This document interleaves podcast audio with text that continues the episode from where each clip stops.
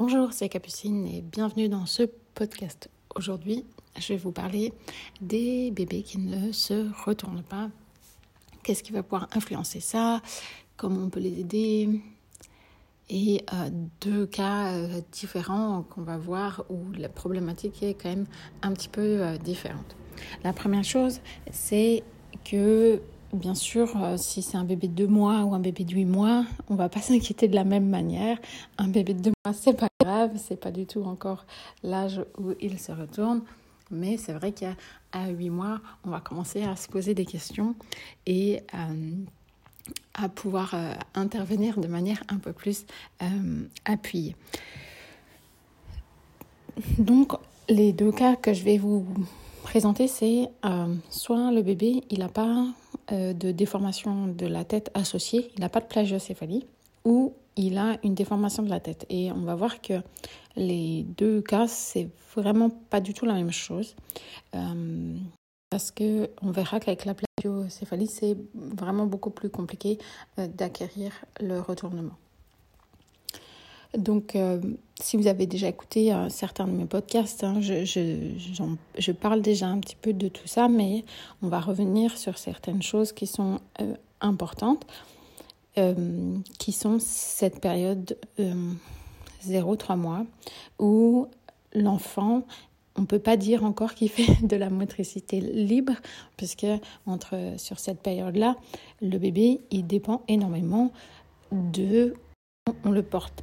Et en fonction des contraintes qu'on lui fait subir, puisque quand on, va le porter de euh, la table allongée jusqu'au salon, jusqu'à son lit, comment on le change, euh, eh bien, toutes ces petites contraintes euh, vont faire qu'il va être stimulé ou pas.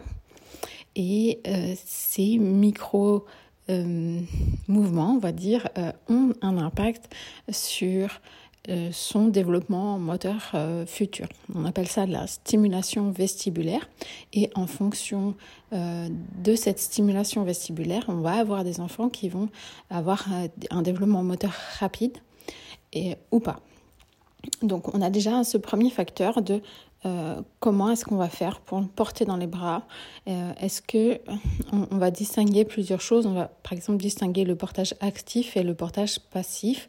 C'est-à-dire que quand on a un portage passif, c'est nous parents qui tenons complètement l'enfant et les muscles de l'enfant ne se mettent pas en route, la tête est soutenue.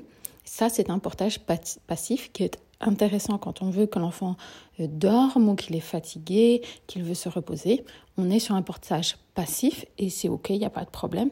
Mais on a besoin aussi dans la journée d'un portage qui est actif où la tonicité de la tête se met en route, les muscles de son dos se tiennent et quand l'enfant grandit, c'est intéressant d'avoir un portage qui est beaucoup plus actifs parce que euh, c'est des enfants qui sont beaucoup plus légers à porter parce qu'ils se tiennent, ils s'agrippent et on va avoir euh, ce portage actif. Et toute euh, cette alternance, portage actif et portage passif sur cette période du tout petit bébé, elle est primordiale pour que ensuite l'enfant il puisse se retourner. Ensuite, bien sûr, il faudra que l'enfant passe du temps au sol. Euh, ça, c'est clair. On peut pas. Il lui faut du temps pour expérimenter, tester des trucs, pour à terme pouvoir euh, se retourner.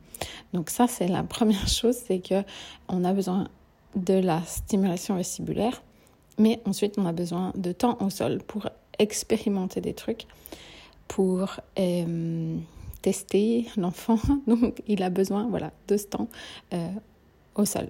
Et ensuite, au sol, il a besoin d'expérimenter plusieurs positions.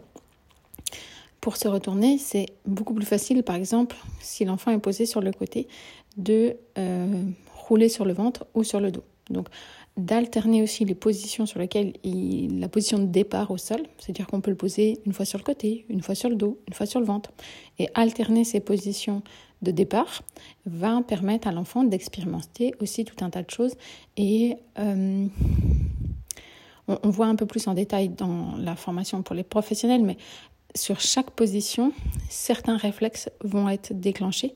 C'est-à-dire que Sur le ventre, on a certains réflexes qui sont déclenchés. Sur le dos, on a certains réflexes qui sont déclenchés. Et sur le côté, on a des réflexes qui sont déclenchés. Donc, on a vraiment besoin de cette alternance des positions pour déclencher les différents types de réflexes euh, qui vont euh, nous aider dans, dans ces compétences.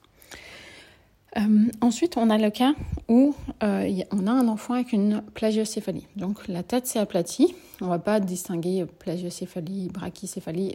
Ils ont la tête plate derrière ou en biais. et souvent, on voit que ça. On voit la déformation de la tête, mais c'est en général associé avec une déformation du thorax, parce que si la tête s'est c'est-à-dire que l'enfant a, eu un hyperappui euh, en étant couché sur le dos, et cet hyperappui est aussi sur la colonne vertébrale. Donc, on se retrouve avec des enfants qui ont aussi la colonne très plate et les côtes qui se sont déformées. Euh, moi, j'appelle ça des thorax en galette, c'est-à-dire que quand vous empoignez l'enfant, ben, vous vous rendez compte qu'il a un thorax très fin et très aplati au lieu d'avoir quelque chose un peu plus comme un tonneau. Quoi. Et ce qui va se passer, c'est que ces enfants-là, vous comprenez bien que si la tête est plate, le thorax est plat, pour se retourner, c'est très compliqué. Et donc, c'est sûr que ces enfants-là ont, besoin d'un accompagnement beaucoup plus euh, soutenu. Euh, ils ont besoin de professionnels, ils ont besoin des parents et euh, d'une stimulation un peu plus intense qu'un enfant qui euh, n'a pas ce genre de déformation.